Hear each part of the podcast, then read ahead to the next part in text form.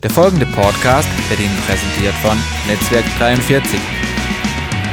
Der Mensch ist nicht für sich selbst geschaffen. Der Mensch ist von Gott geschaffen worden, um in Verbundenheit zu leben, mit ihm und mit anderen Menschen. Der Schlüssel zum Leben entgegen unserer kulturellen Entwicklungen ist eben nicht, dass meine individuellen Bedürfnisse in jeder Art und Weise erfüllt werden, das ist eh nicht möglich, sondern der Schlüssel ist, dass wir tiefe innere Verbundenheit erleben mit Gott und mit Menschen. Dann entsteht Freundschaft, dann entsteht echte Gemeinschaft und Gemeinschaft ist belebend. Ähm, wenn ich jetzt heute sage, zum Beispiel, da ist ja immer Wettstreit zwischen den Fingern, bei dir auch in der Hand, morgens machen die schon ihr eigenes Theater. Gell? Da muss ich da immer von oben Ruhe reinsprechen und sagen, hey, warum seid ihr gegen den Daumen, ihr vier Finger? Ja, weil der anders ist. Und der Daumen sagt, nee, ich bin besser. Schau mal, ich kann alle mit Leichtigkeit berühren. Was ich kann, können die anderen nicht. Ich bin größer, ich bin besser. Wenn ich den Daumen hoch mache, dann läuft's. Und wenn ich ihn runter mache, läuft nichts. Und eines Tages kam der Daumen drauf zu sagen, ich trenne mich von den anderen vier Fingern, weil ich bin wichtiger. Ich baue meine eigene Hand. Und so tat er's und er starb. Individuelle Bedürfnisse sind zwar manchmal verlockend, führen aber in Konsequenz immer zum Tod. Der Daumen, der mag andere Fähigkeiten haben als die anderen Finger, aber nur in der Gemeinschaft kann die Hand existieren. Und so ist es mit uns Menschen. Der Mensch als Einzelner mag wohl besondere Anliegen, Bedürfnisse und Interessen haben, aber nur wo er in Gemeinschaft leben lernt, lernt er Freundschaft und echte Nähe, Verbundenheit und Leben. Beziehungsweise ist vielleicht eine Serie nicht antikulturell, aber vielleicht manches, was unsere Kultur uns mitteilt, in Frage stellend. Ich glaube, die wichtigste Form der Beziehung ist die Beziehung zu Gott, dem Vater. Er ist Schöpfer Himmels und der Erde. Er ist ein Vatergott, der sich nach uns Menschen ausstreckt. Sieben Milliarden Menschen liebt er, kennt er, sorgt sich um sie. Man könnte sagen, ja, aber warum geschieht dann so viel Leid auf dieser Erde? Weil Gott den Mensch geschaffen hat in seinem Bilde, sind wir frei. Wir haben Freiheiten und Entscheidungsmöglichkeiten. Und wenn er die einengen würde, wo Leid besonders groß ist, dann würde nicht nur das Leid verschwinden, das würden wir uns alle wünschen, aber mit dem Leid würde auch unser freier Wille verschwinden. Und deswegen wählt Gott den Weg über Beziehung. Er lädt Menschen ein, zu ihm zu kommen, ihn zu suchen. Und wo wir ihn suchen, lernen wir ihn kennen und er ordnet unser Leben neu. Beziehungsweise gar nicht so einfach, weise in Beziehung zu sein. Wer hat schon mal gesagt, also ich bin wirklich demütig? Das jemand schon von euch? Wer, wer geht darum so? Also, ja? Komisch, weil, weil, weil, manche Menschen sagen, doch, ich bin ein freundlicher Mensch. Da wir keine Skrupel. Aber zu sagen, ich bin ein demütiger Mensch, das, das, das, das läuft schräg, oder? Also, wie wäre das, wenn du zu deiner Frau sagen würdest, du, ich bin ein demütiger Mann? Das wäre komisch, gell? Ähm, wenn du sagst, ich bin ein freundlicher Mann, das kommt gut rüber. Können wir hier genauso haben wir eine Scheu zu sagen, ich bin beziehungsweise. Richtig oder falsch? Ich bin weise in meinen Beziehungen. Wir alle haben nämlich schon Fehler in Beziehungen gemacht. Schon alle haben Dinge erlebt, wo wir sagen, ups, das möchte ich nicht mehr wiederholen, richtig? Ich glaube, dass Gott uns einlädt, weise in unseren Beziehungen zu werden, gute Beziehungen zu leben. Und ich glaube, dass wo Menschen in dieser Art mit Gott und miteinander zusammenleben, dass Heilungskräfte freigesetzt werden, die über alles hinausgehen, was wir bisher in der westlichen Welt gesehen haben. Weil ich glaube, wir haben sehr viel von der Schulmedizin gelernt und wir halten viel von Schulmedizin und wunderbar für all das, was wir da lernen können und erleben. Aber ich glaube, Gott ist der Meister aller Heilung. Er ist der, der Leben kreiert hat und er kann es ordnen, wenn es kaputt geht, nach Körper, Seele und Geist. Wir brauchen seinen Input, wir brauchen seine Kraft, damit wir leben können. Letzte Woche habe ich vom ersten Element oder dem ersten Schlüssel gelingender, heilender Gemeinschaft erzählt. Das Leben dort gut wird, wo wir erleben und wo uns offenbar wird, dass Gott sich an uns freut.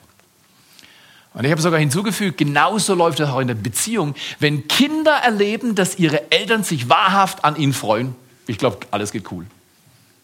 Kinder wollen nicht wissen, wo oben und unten ist, unbedingt und, und jetzt ins Bett und jetzt das und mach das und mach das und mach das. Da kriegen die die Krise. Kinder müssen zuallererst wissen, dass sich die Eltern an ihnen freuen. Morgens, wenn sie aufstehen, den Müsli-Pot aus Versehen vom Tisch fegen, weil sie zu hektisch sich bewegen, dann muss kein Geschrei kommen, sondern die Eltern sagen, weißt du was, das habe ich auch schon geschafft. Nicht so schlimm, komm, wir wischen es auf. Diese Annahme, dass sich der Vater, die Mutter freut an den Kindern, die kommt aber nicht so aus dem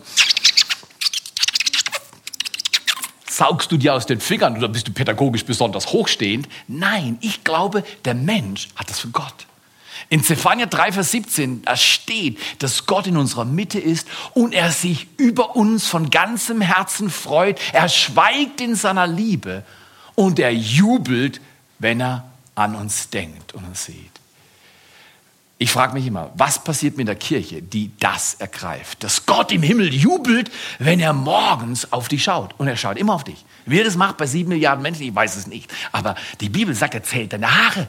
Also, das, also wer, wer kennt jemand, der weiß, wie viele Haare du auf dem Kopf hast? Kein Interesse an dir? Zählt da niemand nach? Komm her, Gott liebt dich so sehr, zählt deine Haare. Der muss nicht viel zu tun haben, doch, aber der kann alles. Das ist ein Ausdruck seiner Fürsorge. Er weiß, wie unser Leben läuft und was wichtig ist. Und er kümmert sich um, um uns. Und er freut sich an uns.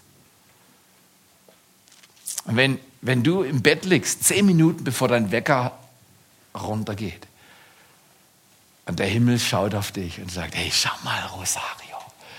Und die ganzen Engel wow, sieht der gut aus. Gott, da hast du ein Meisterwerk gemacht. Dann gehen sie rüber zu dir und dann schauen sie auf dich und wieder ein Meisterwerk. Sieben Milliarden Meisterwerke. Gott sieht das Potenzial in uns Menschen. Er freut sich über uns. Wisst ihr, wieso das so schwer ist zu glauben? Weil wir in der Horizontalen wenig Nachhaltigkeit haben, dass Menschen sich so über uns freuen, wie Gott sich über uns freut. Wir müssen zu ihm schauen für echte Freude, für echte Gemeinschaft. Als Menschen können wir das nachahmen, aber wir bleiben oftmals hinter diesem Vorbild dieses gütigen Vater Gottes zurück, richtig oder falsch. Und deswegen ist es so wichtig, Gemeinschaft geschieht da, wo die Freude Gottes über uns sich breit macht. Dein Gott mag dich, so wie du bist. Wenn du artig bist, Und wenn du es nicht bist, er mag dich immer. Er mag nicht alles, was wir tun, aber er mag uns. Das ist grandios. Eigentlich lässt das die Kirche springen. Die Liebe Gottes bewegt uns alle. Ich möchte heute über den zweiten Gedanken, ein zweites Element sprechen, das Beziehung und uns beziehungsweise macht und Beziehungen heilt. Weil Veränderung in Beziehung geschieht nur da, wo Menschen sich sicher fühlen. Weil wenn ich zum Beispiel auf dir rummache und sage, Menschenskind, Bayern hat gestern verloren. Wie konnte das passieren? Du musst doch auf die aufpassen. Und dann mache ich an dir rum. Sage ich, also gut, ich gehe zu Jupp, meinem guten Freund Jupp, und ich repariere ihn. Nächstes Jahr neue Möglichkeit. Aber mal hier, und dann machst du und machst du, aber durch Druck und Infragestellung und Angriff wird nichts besser, oder? Wir, wir, wir ducken uns und, und, machen dann unser Bestes, aber ob das dann klappt, wissen wir nicht. Heilende, gelingende Gemeinschaft hat nicht mit Erfolg und Misserfolg auf Erden zu tun. Natürlich war das für die deutsche Seele gestern Abend nicht unbedingt erhebend, aber ähm, vielleicht ist ein Bonus für die EM, weil jetzt der Hunger richtig äh, gesteigert wird. Aber schau mal hier, ich glaube, dass der Mensch zu sehr, oder soll ich sagen, ich zu sehr auf Erfolg oder Misserfolg achte. Und wir messen alles schnell und sagen, okay, das war erfolgreich, das ist nicht erfolgreich. Und wenn du erfolgreich bist, dann bist du gut. Und wenn du gut bist, dann kannst du bleiben. Gott funktioniert anders. Er ist ein Schatzsucher. Er hat ein Herz für uns Menschen. Er sagt, guck mal hier, ich freue mich über dich immer. Immer. Immer. Meine Freude ist nicht gekünstelt. Sie muss nicht stimuliert werden durch artig sein. Ich freue mich, weil du Mensch bist. Ich habe dich gemacht. Du bist mein Mensch. Ich habe viele davon. Und ich will sie zurückgewinnen durch die Liebe meines Sohnes Jesus Christus. Er heilt diese Welt. Und dieses Reich in meinem Sohn Jesus Christus ist kein Reich der Macht, wiewohl er alle Macht hat, sondern ein Reich des Sohnes seiner Liebe, sagt Paulus im Kolosserbrief. Und diese Liebe heilt Beziehungen, sowohl von Gott zu Mensch und von Mensch zu Mensch. Die Freude Gottes ist das Erste. Und dann lasst uns mal sehen heute. Ich bin mir nicht sicher, ob euch auffällt, dass ihr bis zu 60.000 Gedanken pro Tag habt. Muss man zählen. Soll ich jetzt meinen Schuh binden oder nachher? Das war schon wieder einer, ja. Aber das interessiert niemand. Da wird auch nie was in deinem Tagebuch drüber stehen. Das sind viele Gedanken, die gerade so, die, und manche Leute sagen, ich glaube nicht, dass der so viele Gedanken hat. Der macht sich fast gar keine Gedanken. Der sollte sich mehr Gedanken machen. Gut, manche Leute haben auch nur 20.000, aber bis 60.000 Gedanken, bewusst und unbewusst. Da läuft ja viel in deiner Birne. Selbst nachts bist du am Schalten und Walten.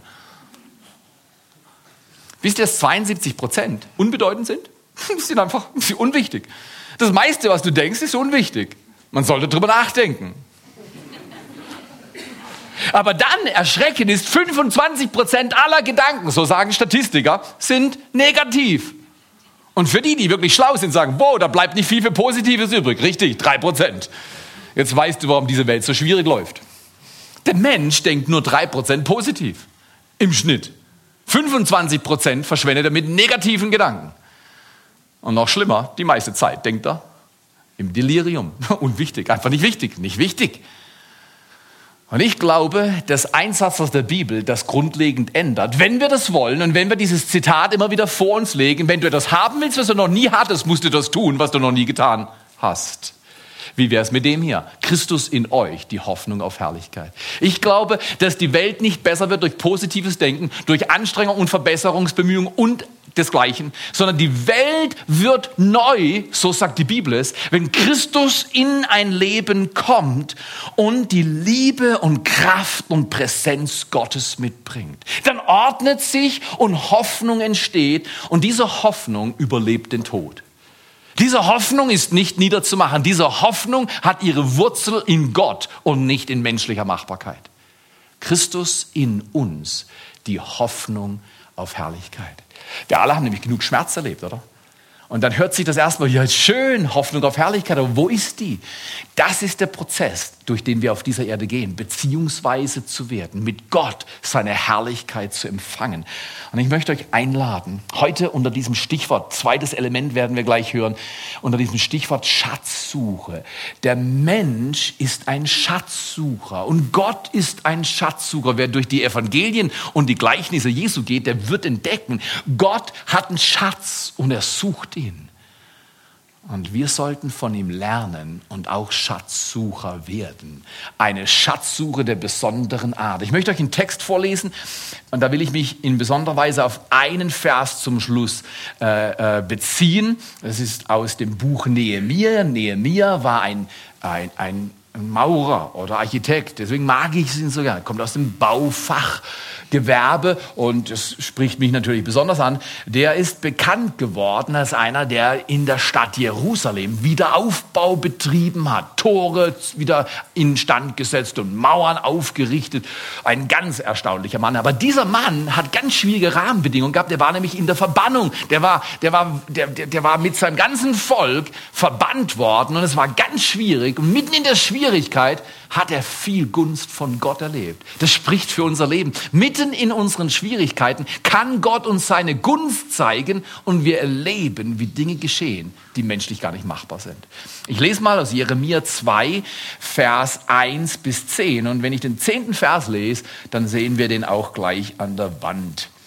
Und es geschah im Monat Nisan, nicht Honda, Nicht Toyota und nicht Suzuki. Nein, im Monat Nissan. Übrigens ist die einzig göttliche Automarke. Einfach, du fährst falsch, richtig, genau. Kannst ja ändern, morgen früh kannst du ja was Neues kaufen. Okay, es ist einfach so ein Zusatz hier aus Nehemiah 2, Vers 1. Und es geschah im Monat Honda, äh, nee, äh, Nissan, im 20. Jahr des Königs, als Wein vor ihm stand, da nahm ich den Wein und gab ihn dem König.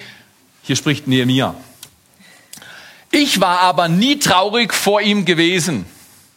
Und der König sagte zu mir, warum sieht dein Gesicht so traurig aus? Bist du etwa krank? Nein, es, das ist es nicht, sondern ein trauriges Herz. Da bekam ich einen furchtbaren Schrecken und ich sagte zum König, der König lebe ewig, warum sollte mein Gesicht nicht traurig aussehen, wo doch die Stadt der Begräbnisse meiner Väter verödet daliegt und ihre Tore vom Feuer verzehrt sind. Und der König sagte zu mir, um was also bittest du mich? Schlauer König, oder? Der eine sieht schlecht aus und er weiß, das ist ein positiver, ein guter Mann, ist ein, ist, ein, ist ein guter Mann. Vielleicht hat er sogar gewusst, dass Nehemiah gottesfürchtig ist. Komisch, Nehemiah, warum bist du heute so komisch drauf? Ich bin ich komisch drauf. Mich hat eine Trauer erfasst, dass das Reich meines Gottes nicht da ist, wo es sein kann.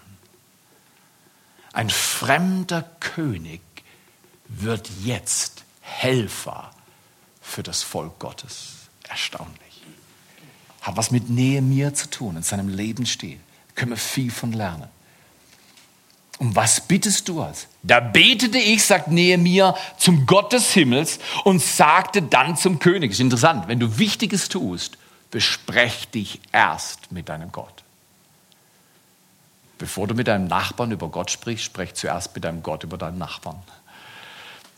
Bevor du mit Menschen sprichst über wichtige Dinge, spreche erst mit Gott über diese wichtigen Dinge. Viele Dinge brauchen Gunst, die wir Menschen nicht haben. Und deswegen braucht es diese Hand Gottes auf unserem Leben. Werden wir gleich noch was von hören. Und dann sagte ich zum König, wenn der König gefallen hat an mir und an, dem, an seinem Knecht, wenn ich wohlgefällig vor dir bin, so wolltest du mich nach Juda senden zu der Stadt der Gräber meiner Väter, damit ich sie wieder aufbaue. Da sagte der König zu mir und die König saß, Königin saß neben ihm. Übrigens, meine Königin ist seit gestern Abend 21 Uhr auch wieder da, wofür ich sehr dankbar bin. Oder? Ich finde es, ich es so toll, dass manchmal solche Einschübe kommen, oder? Der König mit dem Nehemiah und dann heißt es plötzlich, und die Königin saß neben ihm. Finde ich toll, oder? Gott mag König und Königin. Oder? So ist das. Dreh dich mal um. Schau mal, wo ist deine Königin? Genau. Okay, da sagte der König zu mir und die Königin saß neben ihm, wie lange wird deine Reise dauern und wann wirst du zurückkehren? Und es war wohlgefällig vor dem König, so dass er mich sandte und ich gab ihm eine Zeit an, und ich sagte zum König, wenn es dem König gefällt, dann gebe man mir Briefe an den Statthalter jenseits des Stromes mit, damit sie mich durchziehen lassen, bis ich nach Juda komme. Dazu noch ein Brief an Asaf, den Hüter des Forstes des Königs, damit er mir Holz gibt, dass ich die Tore der Burg, die zum Tempelhaus gehört, aus Balken bauen kann und die Mauer der Stadt und für das Haus, in das ich einziehen will. Also ich finde ihn dreist. Du lebst in der Verbannung. Du bist ein Sklave. Du bist einer, der einfach so irgendwo knechtisch dienen muss. Aber du hast ein erstaunliches Leben und es gefällt dem König, weil dein Lebensstil fällt auf. Du strahlst, du bist, du tust und das ist dem König nicht verborgen geblieben. Und jetzt hat dieser Nähe mir die Dreistigkeit, er sagt, hey König, du kannst mir helfen, etwas aufzubauen, an das du noch nie dachtest. Mein Gott will, dass Jerusalem wieder steht und du kannst dafür zahlen. Das ist eine ganz feine Linie, ob das arrogant und selbstherrlich kommt oder ob jemand sagt, das finde ich toll, ich mache mit. Interessant ist, wenn du Menschen um ein bisschen, ein bisschen bittest, sind sie oft nicht stimuliert. Wenn du Menschen um was Großes bittest, eine Vision hast und sagst, lass uns was miteinander tun, dann kann es sein, dass die unglaublichsten Dinge geschehen und sagen, ich mache mit, ich helfe. Und ich glaube, genau so ist das in diesem Text. Kann man nämlich auch für uns heute eine, soll man sagen, Analogie sehen. Ich glaube, der König, unser König heißt Jesus. Und dieser König hat vor, sein Reich auf Erden zu bauen. Und er sucht sich Menschen, die Interesse haben, ihm zu helfen. Und dann kriegen die Briefe, sprich Autorität und Befähigung, um auf die Reise zu gehen und zu tun, was der König sagt. Aber jetzt lesen wir weiter. Die Sache ist nämlich noch nicht zu Ende. In jedem guten Drama gibt es Widerstand. Und unser Leben ist manchmal Drama, richtig oder falsch. Es gibt Widerstand, es gibt Probleme, es gibt Herausforderungen. In den Herausforderungen sollte man nicht sagen, oh, jetzt kann ich gleich einpacken, alles zu schwierig. Nein, Nehemia ist von einer anderen Sorte. In jedem Fall sagt er, wie das laufen soll und der König gewährt ihm alles. Und jetzt kommt die Erklärung, warum das so lief. Weil die gute Hand meines Gottes über mir war. In Esra und Nehemia, diesen zwei Büchern, erscheint dieser Terminus immer wieder. Ich liebe diesen Abschnitt. Ich, ich, ich lebe bewusst und frage mich immer wieder, ist die gute Hand meines Gottes auf meinem Leben oder nicht? Weil wir Menschen können Dinge tun, dass die Hand Gottes nicht mehr über unserem Leben ist. Nicht, weil er uns nicht mehr mag und böse ist, sondern schlicht, wir laufen ständig aus seiner Ordnung raus. Und Gott sagt, komm her, wir gehen hier lang. Nö, nö, äh, Gott, schon, geh du da lang, ich gehe hier lang. Und Gott sagt, das kannst du schon machen, aber du läufst dann ohne meine Hand. Was heißt das mit der Hand? Das versteht am besten ein Vater und ein Sohn, ein Vater und seine Tochter oder Mutter und Tochter. Wenn die Mutter beim Zwei- oder Dreijährigen oder der Vater die Hand drüber hält, dann ist der Sohn sicher. Wenn die Hand nicht drüber ist, dann ist dieses Kind nicht sicher. Wie viel mehr ist es wichtig, dass die Hand Gottes über unserem Leben ist? Deswegen sollten wir immer wieder fragen, Vater, ist das, was ich tue, wie ich lebe, ist das vor dir wohlgefällig? Weil er fragt immer wenn das vom König wohlgefällig ist fragen wir so und sagen, hey Gott, bin ich wohlgefällig vor dir? Das ist kein westlicher Gedanke des 21. Jahrhunderts. In der westlichen Kultur sagt man, ich mach, was ich mach, mir san mir. Das war was anderes, okay. Der hat eine Delle gekriegt gestern Abend, oder? Also, aber schau mal hier. Vielleicht in unserer Kultur sollten wir nicht so sehr sagen, mir san mir, sondern Gott, wo bist du? Wir wollen deine Hand, Vater im Himmel. Wir wollen unter deinem Segen laufen und führ du uns. Okay, Gottes gute Hand war auf Nehemiah und jetzt kommt Vers 9. Und ich kam zu den Statthaltern jenseits des Stromes, eine Reise mit Hunderten und Hunderten Kilometern, richtig aufwendig. Ein ganzer Tross. Nehemiah und seine Freunde und dann auch Heeroberste und Reiter hat der König mit ihm entsandt. Gott versorgt alles, was er beruft. Gott versorgt alles, was er beruft. Auf der Schatzsuche, der Suche nach dem, was Gott vorhat, wird Gott dir alles geben, was du brauchst, damit du tun kannst, was er dir sagt. Trotzdem Drama, Vers 10, darauf beziehe ich mich jetzt. Und als Sanballat, der Horoniter, und Tobia, der ammonitische Knecht, davon hörten, bereitet es ihnen großen Verdruss, dass ein Mensch gekommen war, um das Wohl der Söhne Israel zu suchen. Das ist der Grund, warum ich diesen Text gelesen habe, dieser Vers, Teil B von Nehemiah 2, Vers 10. Sanballat und Tobia, man könnte sagen, das sind die Widersacher. Jeder Mensch, der mit Gott was aufbauen will, wird Widersacher erleben. Und den Widersachern gefällt es nicht. Was gefällt dem Widersacher Gottes überhaupt nicht? Wenn es Menschen gibt, die das Wohl der Söhne Israel suchen, das Wohl anderer Menschen suchen. Du kannst dir sicher sein, wenn du das Wohl anderer Menschen suchst, wirst du auf Widerstand stoßen. Gott sagt, macht nichts, tu es trotzdem. Hier ist ein Prinzip in der Schrift verdeckt, man könnte darüber hinweglesen, das durch die ganze Bibel offenbar ist. Gott ist ein wohlwollender Gott in Christus zeigt er, dass er nicht zornig ist, sondern dass der Zorn, der gerechte Zorn Gottes, der heilige Gott, der sagt, Mensch, warum sündigst du? Dass er selbst den Preis dafür bezahlt und nicht anklagt, sondern selbst zahlt, was wir hätten zahlen müssen. Da heißt es in Römer 5, Vers 8, darin erweist seine, Gott seine Liebe zu mir oder zu dir, dass er Christus hat sterben lassen, als wir noch Sünder waren. Was lerne ich daraus? Gott ist ein wohlwollender Gott, der alles tut, dass der Mensch versöhnt werden kann mit Gott und untereinander. Und dann will er, dass seine Freude weitergegeben wird, dass wir hingehen und das Wohl anderer Menschen sind. Dass wir hingehen am 7.7. und den Jamlauf mitmachen, unterstützen, Verpflegungsposten dabei sind. Wenn du noch nie 48 Kilometer gelaufen bist, eine grandiose Gelegenheit. Und wenn dir 48 zu viel sind, mach einfach 12. und lauf den ersten Abschnitt und dann hab zwei andere, die wieder weiterlaufen. Guck mal hier, ich glaube, die Kirche Jesu Christi muss wieder aufstehen, sozial wirksam werden. Nicht, weil sie sozial wirksam werden will, sondern weil die Bibel sagt, so lasse nun dein Licht leuchten, dass die Menschen deine guten Werke sehen. Dein Licht in dir ist Jesus Christus. Aber Gott sagt, diese Welt wird von mir nicht viel wissen, es sei denn, du tust Gutes. Ich lade euch ein. Ich weiß nicht, was ihr macht. Meine Frau äh, kam gestern nach mir wieder und ich gebe jetzt ein bisschen an, aber es macht nichts. Wenn es dich stört, kannst du einfach weghören. Ähm, am Morgen hatte ich einen ganz dummen Gedanken. Wir putzen das Haus, bevor sie zurückkommt. Und dann habe ich gesagt, okay, das macht ihr Kinder und ich schaue zu. die, die, die lief nicht. Äh, eine Situation war nicht so ideal zum Putzen, aber es blieben zwei übrig von dreien und die waren fällig. Und da kam noch so ein dummer Gedanke in meinen Kopf. Wir räumen ihr Büro auf. Jetzt, da ich eine Story, die Musiker erzählen. Komm her, ich bin ein elender Spießer gewesen. Ah, aber manchmal habe ich noch so Anwandlungen. Du, ich kann, kann dir das sagen? Du, dein, dein Büro sollte mal aufgeräumt werden. Genau, ich habe das nicht gewusst, ich habe das nicht gewusst. Aber ist es nicht so? Es gibt in jedem Leben, das hier repräsentiert ist, etwas zum Aufräumen. Aber und, und ich, ich bin viel besser, dir zu sagen, dass du aufräumen solltest. Aber ich muss lernen, für andere unterstützen, zu helfen. Das muss ich lernen. Also, ihr habt mit Sicherheit solche Probleme nicht. In jedem Fall gesagt, getan. Wir haben die Bude geputzt. Wir haben ihr Büro aufgeräumt, noch einen Schrank reingemacht, dass mehr Platz ist, weil meine Frau hat viele Sachen. Und, und, und, es muss einfach ordentlich sein. Also ein Klavierzimmer und so. Und dann haben wir einen Kuchen gebacken und Rosen gekauft, ein Welcome Home Schild geholt und alles zusammengebastelt. Nur aus einem Grund.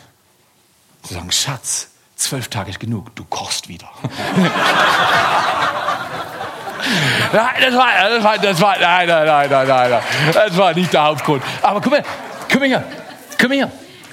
Der Grund war, dann abends um 21 Uhr oder so, oder ich kam um 21.30 Uhr das erste Mal heim äh, und bin dann gleich wieder gegangen, weil es ja nicht so wichtig. Die Königin ist ja da, jetzt kann man sie an die Ecke legen. Und ich so, nee, nee, nee.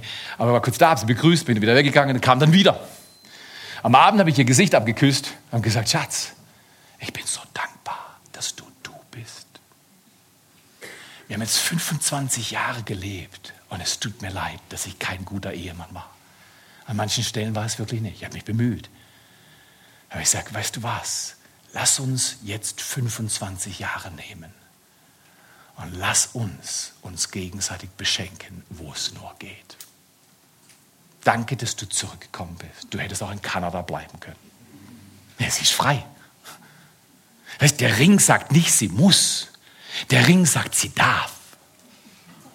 Wow, als deutscher Ehemann, Theo-Ehemann, ich weiß nicht, ob du Schwierigkeiten hast, das zu lernen, aber ich habe riesige Schwierigkeiten gehabt. Ich habe in 25 Jahren manchmal gedacht, der Ring sagt, du musst, du solltest, du hast zu.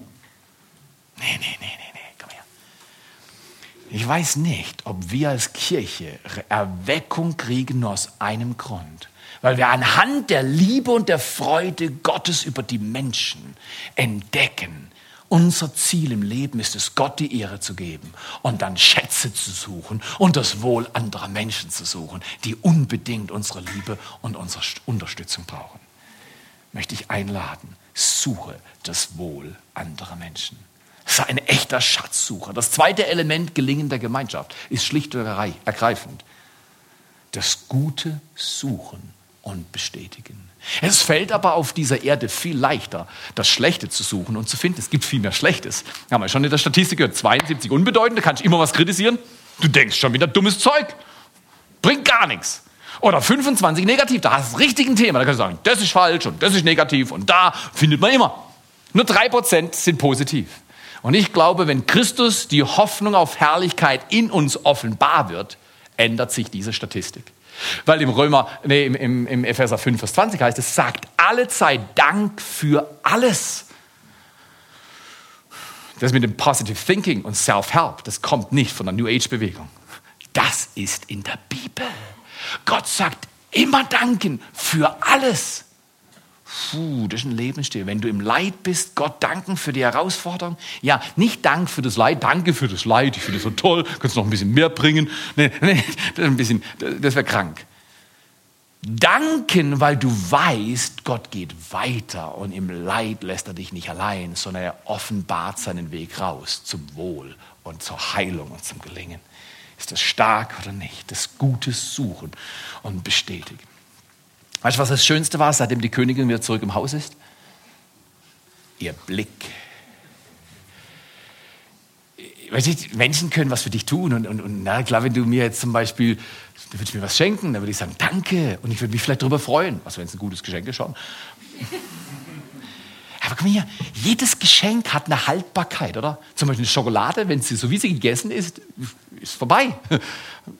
Also von der Erinnerung werde ich nicht mehr satt. Schau mal, wenn du ein Mensch bist, der das Wohl anderer sucht, bist du eine Bereicherung, wo immer du läufst. Du tust wohl, nur weil dein Lächeln, dein Blick da ist. Willst du so ein Mensch werden? Ich glaube, Gott will das. So lasset euer Licht leuchten. Die Menschen sehen zuallererst an deinen Augen, dass du ihnen wohlgesonnen bist. Könnt ihr mir auch so schauen?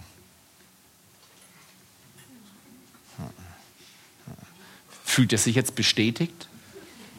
Das Gute suchen und bestätigen? Er weiß genau, der, der schaut immer nur aufs Negative. Und wenn er was findet, und wir finden alle was, so wie mit der Polizei in deinem Auto, wenn die was finden wollen, können die was finden, richtig? Also in jedem Fall an der Geschwindigkeit von manchen von uns, oder? Gott ist kein Polizist, wobei ich dankbar bin für Polizisten. Oder? Ist richtig. Aber Gott ist kein Gesetzespusher. Er ist Ordnung in Person. Aber er pusht nicht Ordnung, indem er Menschen zerbricht, die nicht tun, was er sagt, sondern er sagt, guck mal hier, es ist nicht geschehen, was geschehen sollte. Ich zahle dafür und du darfst neu leben. Was ein Gott. Was ein Gott. Das Gute suchen und bestätigen ist unsere Aufgabe. Ich möchte mal eine Grafik zeigen, die uns hilft, dieses Prinzip zu verstehen.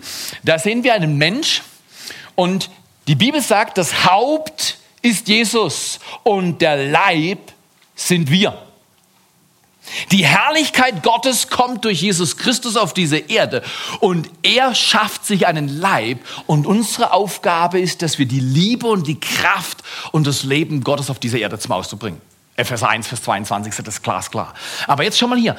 Das wird nur aktiv, indem wir, weil wenn wir der Leib sind, das ist ja noch allgemein, aber du bist ein Glied. Du hast, wenn wir nochmal klicken, sehen wir, dass die einzelnen Glieder dann befähigt werden durch den Heiligen Geist, wenn sie anfangen, sich gegenseitig zu dienen, das Wohl des anderen zu suchen, das Gute zu suchen und zu bestätigen. Epheser Kapitel 4, Jesus in der Bergpredigt, du kannst es überall im Neuen Testament sehen, auch im Alten Testament, dass zum Beispiel Jesus sagt in der Bergpredigt, was ihr wollt, dass die Menschen euch tun sollen, das tut ihr ihnen auch. Wer will gern kritisiert werden, verachtet, missbraucht, enttäuscht, vorgeführt, belogen, vernachlässigt, wer will das gern werden? Niemand. Wer will gern geliebt, geachtet, wertgeschätzt, beschenkt, äh, anerkannt. Wer, wer, wer will das werden? Also das wollen wir alles. Also dann sagt Gott im Prinzip, Jesus sagt, tu mit anderen, was du gern hättest, dass sie mit dir tun. Das Problem auf der Erde ist, wir haben schon genug Negatives erlebt. Dann zahlen wir einfach Zahn um Zahn, Auge um Auge heim. Und Jesus sagt, komm, wir brechen dieses Prinzip. Das zweite Prinzip gelingender Gemeinschaft funktioniert oder lebt sich, indem wir das Gute suchen und bestätigen. Das Gute suchen und bestätigen. Ich möchte einen Satz formulieren, von dem ich denke, dass er viel Kraft hat, wenn man Zeit nimmt, darüber nachzudenken. Er ist so biblisch wie irgendwas. Und er lautet folgendermaßen. Es hat eine zutiefst heilende Wirkung auf uns, wenn ein Mensch an uns glaubt, das Gute sucht und bestätigt.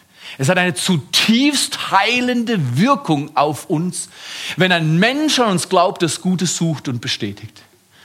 Wenn Christus in uns die Hoffnung auf Herrlichkeit ist, dann muss diese Herrlichkeit irgendwo sichtbar werden, oder? Und sie wird sichtbar, indem du bei anderen Menschen das Gute suchst und bestätigst. Über viele Alpha-Kurse, Beta-Kurse, Gespräche, Leute haben mir wie immer wieder erzählt, wir haben darauf geachtet, wenn ihr an uns rumgezappelt, rumgepusht, Verbesserungsvorschläge gemacht habt, wären wir wieder gegangen. Aber was wir entdeckt haben, Ihr seid genauso am Lernen und ihr sucht diesen Gott und irgendwie diese Frage haben wir auch.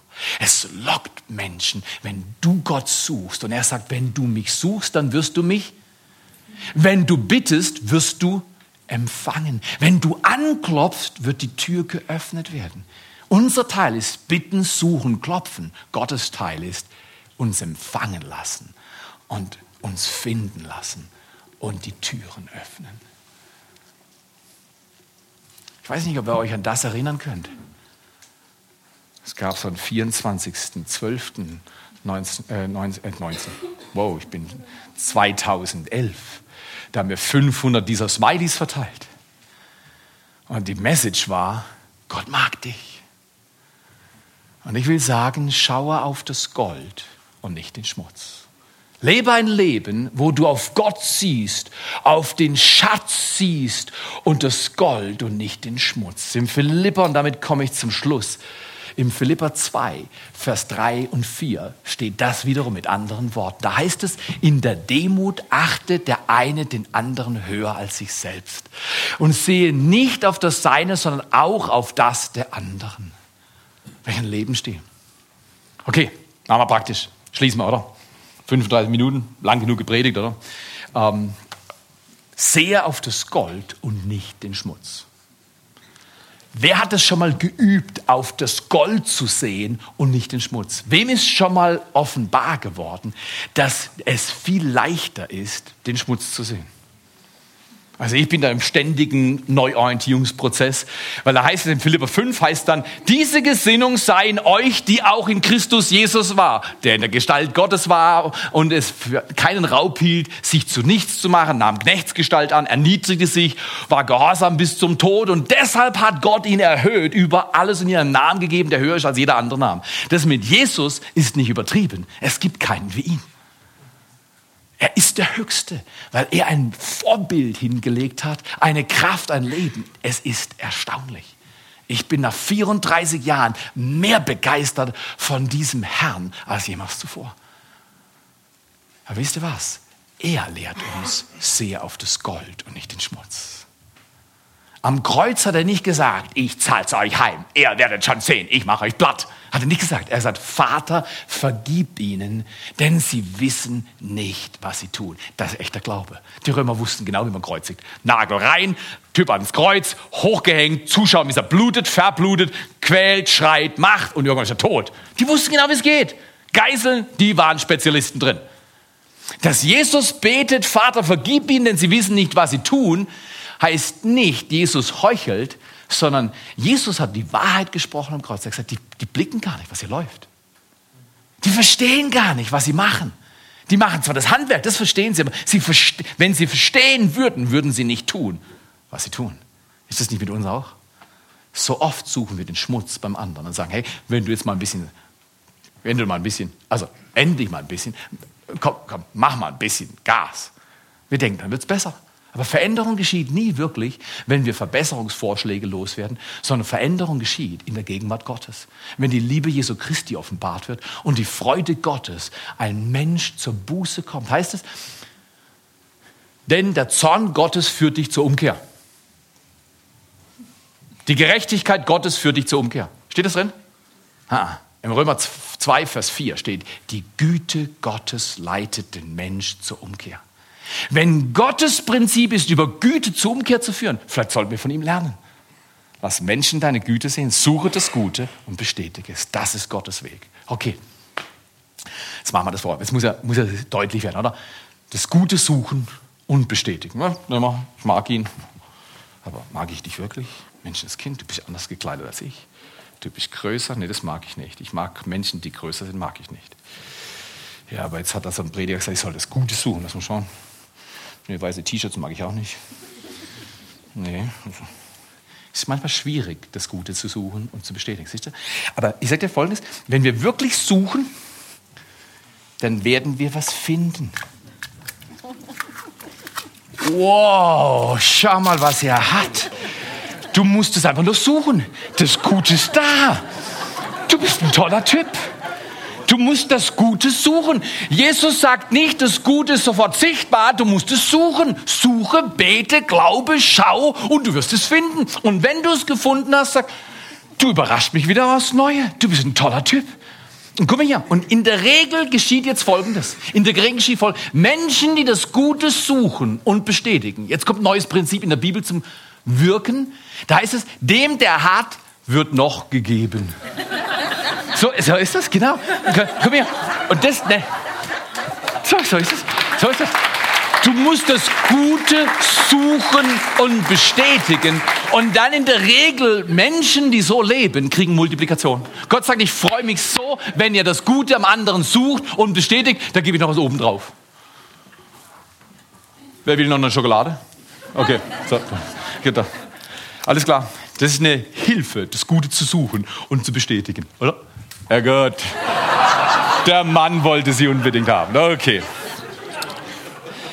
Vater, wir danken dir für diesen Tag. Danke, dass du uns lehrst, auf das Gold zu sehen und nicht den Schmutz. Danke, dass in Jesus Christus ein wunderbares Vorbild gegeben ist. Gelingende Gemeinschaft, Kirche, die lebt und liebt, lernt dieses Prinzip.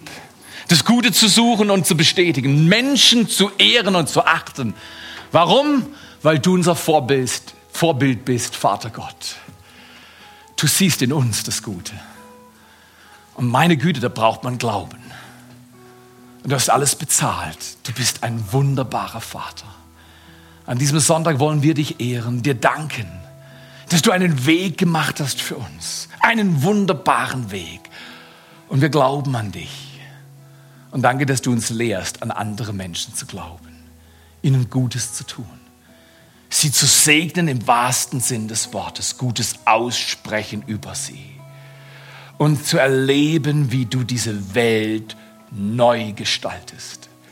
Baue dein Reich mitten unter uns, heute, in dieser Zeit. Wenn du das willst, sag ihm das jetzt. Wenn du sagst, ja, Gott, ich will von dir lernen, wie man mit Menschen umgeht. Ich will gelingende Gemeinschaft üben, leben lernen. Ich will in andere investieren, weil du, Gott, in mich investierst. Sag ihm das jetzt. Sprich mit deinem Gott. Und sag, du Vater Gott, ich verstehe dich noch nicht. So viele Dinge in dieser Welt sind so schmerzlich, so verwirrend. Bring Ordnung und Balance in mein Leben. Und lehr mich, das Gute zu suchen und zu bestätigen. Danke, Vater. Danke, Vater, dass du uns lehrst durch den Heiligen Geist, die Kraft zu empfangen, diesen Lebensstil zu üben. In Jesu Namen. In Jesu.